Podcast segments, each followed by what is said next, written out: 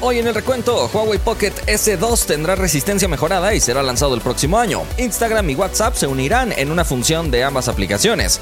Se filtra el diseño del Galaxy A55 y sorprende con un impresionante marco metálico con pestaña.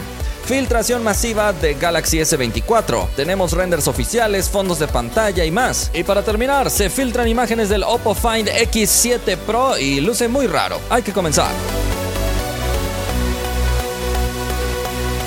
Hola, gracias por estar una vez más en el recuento. Estamos listos para ponerte al día en el mundo de la tecnología, iniciando estas últimas semanas de diciembre. Pero antes le agradecemos a nuestros partners: Samuel, Alfred, Mark, Gustavo, Elías, Mauri, Abraham, Moisés, El Nuber, Ismael, Víctor, José, Axel, Giovanni, Lela, Manuel, Joaco, Isaac, Web, Adrián y Antonio. Muchísimas gracias por apoyarnos con esta suscripción especial. Para la oferta del día de hoy, les tengo unos audífonos de Sony, de los cuales todavía no he publicado su video review, pero esta misma semana sale y debo anticiparte que me encantaron. Son los mejores audífonos en este formato que he probado en este año, así que te dejo en la descripción el enlace de compra en caso de que quieras adquirirlos. Al día de hoy en Amazon México están a un precio de 4.949 pesos. Para ser exactos, el día jueves publicamos el review de estos audífonos. Y este sábado pasado publiqué el review de otros audífonos que son los Huawei FreeBuds Pro 3, así que puedes ir a conocerlos también cuando acabes de ver el recuento. La vez pasada te pregunté qué plegable vertical es mejor, Oppo Find N3 Flip o Galaxy Z Flip 5. Participaron más de 19 mil personas y 81% vota por el dispositivo de Samsung,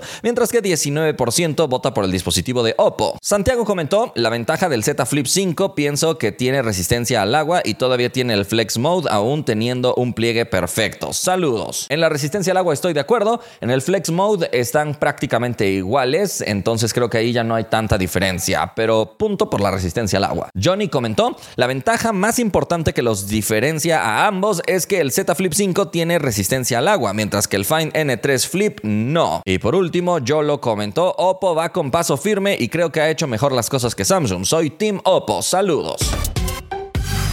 Vamos a la primera noticia. Ya que estamos hablando de plegables verticales, han salido nuevos datos con respecto a los próximos plegables de Huawei. Específicamente hablamos del Huawei Pocket S2, que sería el nuevo plegable económico de Huawei. Algunos rumores aseguraban que este nuevo dispositivo sería presentado en conjunto con los Huawei Nova 12, que serán presentados en China este mismo mes. Pero ahora hay nueva información que apunta a un lanzamiento para el 2024. Específicamente se habla del mes de febrero para el lanzamiento de este dispositivo y ya se ha filtrado una funda que nos revela los dos círculos que tendrá en la tapa externa, uno para el módulo fotográfico y otro para la pantalla. Así que se espera que el diseño continúe siendo exactamente igual a lo que hemos visto, sin que se vea un incremento considerable en la pantalla o un cambio en su forma, ya que se dice que sí puede llegar a ser un poquito más grande, pero realmente la experiencia va a seguir siendo exactamente la misma hasta que no cambien a una pantalla vertical u horizontal, pero de muchas más grandes dimensiones. Y según otro filtrador chino, este dispositivo tendrá una resistencia mejorada contra caídas. Es probable entonces que incorpore Kunlun Glass 2 de Huawei, que ha demostrado una resistencia demasiado elevada, ya que incluso en mi review del Huawei Mate X3 lo tiré contra el suelo y aún siendo un plegable no llegó a romperse ni dañarse el cristal. La verdad tuve miedo de hacer esa prueba, pero la pasó correctamente y se espera que este Huawei Pocket S2 tenga exactamente ese mismo nivel de resistencia.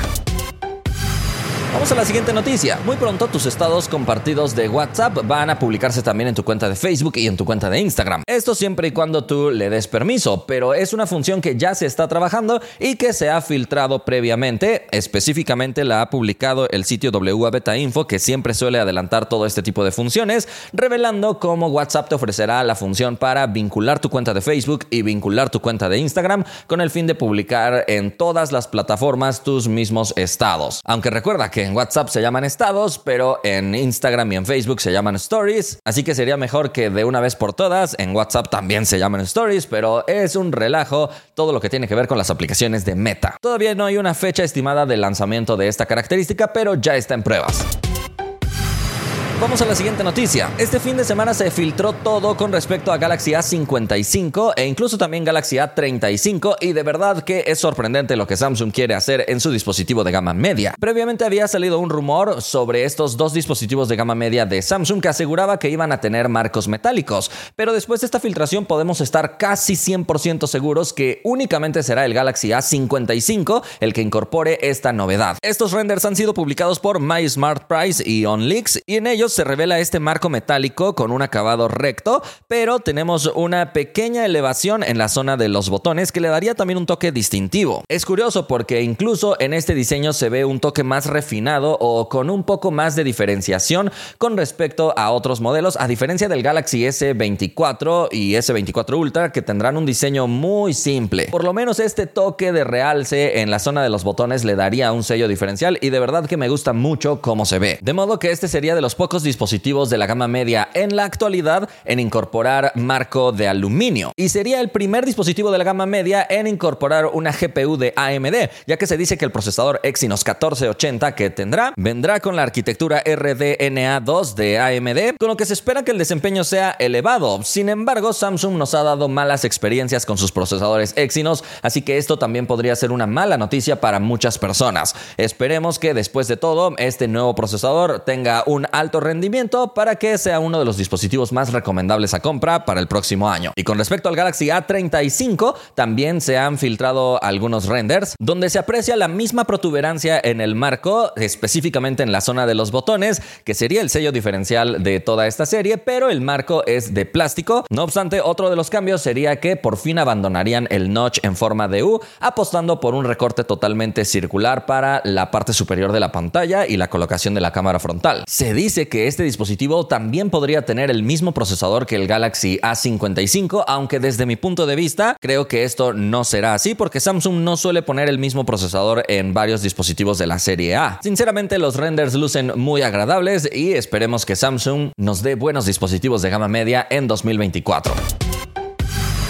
Vámonos a la siguiente noticia. Acaba de suceder una filtración masiva de todo lo que tiene que ver con Galaxy S24. Se filtraron renders oficiales, es decir, imágenes que Samsung utilizará en sus medios sociales para dar la comunicación sobre este dispositivo. De modo que de alguna manera podemos estar casi 100% seguros de que estos serán los nuevos colores que incorporará esta nueva serie. Entre ellos apreciamos una edición blanca, una edición morada, otra edición en color crema y una edición en un color raro que no sé nombrar, pero parece que se va a llamar Marble Grey. Y no hay demasiadas sorpresas en estas imágenes ya que nos revelan un diseño muy continuista y es algo que ya se esperaba porque Samsung no está siendo revolucionario con sus diseños. Pero hay un punto que me llama la atención y es cómo está colocado el S Pen porque generalmente siempre lo ponen recostado hacia uno de los laterales del dispositivo, pero en este caso está específicamente en la zona trasera y yo todavía tengo esperanzas de que este dispositivo incorpore el S Pen pegado en su espalda a través de absorción magnética, como sucede en las Galaxy Tab. Ha habido mucha polémica al respecto del S Pen porque hay un muy buen porcentaje de usuarios que le gusta que venga insertado en el cuerpo del dispositivo, pero hay otro buen porcentaje de usuarios que no le gusta esta decisión y preferirían que el S Pen se vendiera por separado para aprovechar todo ese espacio en la batería y otros componentes. En el Galaxy Z Fold 3, Samsung ha tomado la decisión de vender una funda por separado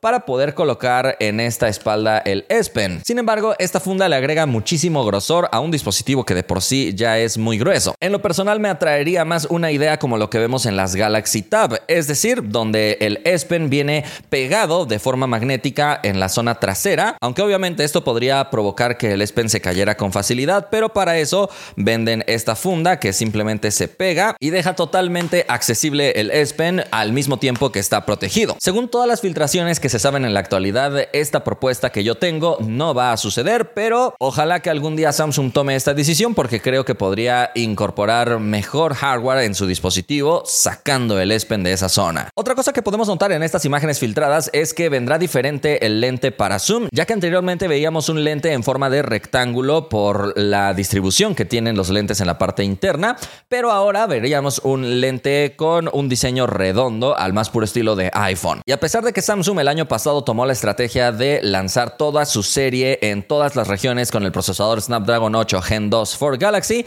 se espera que este año vuelva la tendencia de sacar algunas versiones con Exynos 2400. Pero no solo se han filtrado detalles de hardware, sino también detalles de software, así que se han publicado los fondos de pantalla oficiales de esta serie. En ellos se alcanza a ver una especie de diseño de diamante con diferentes colores. La verdad es que los fondos de pantalla no son algo totalmente revolucionario, pero sí nos confirmarían la paleta de colores que tendría esta nueva serie de dispositivos.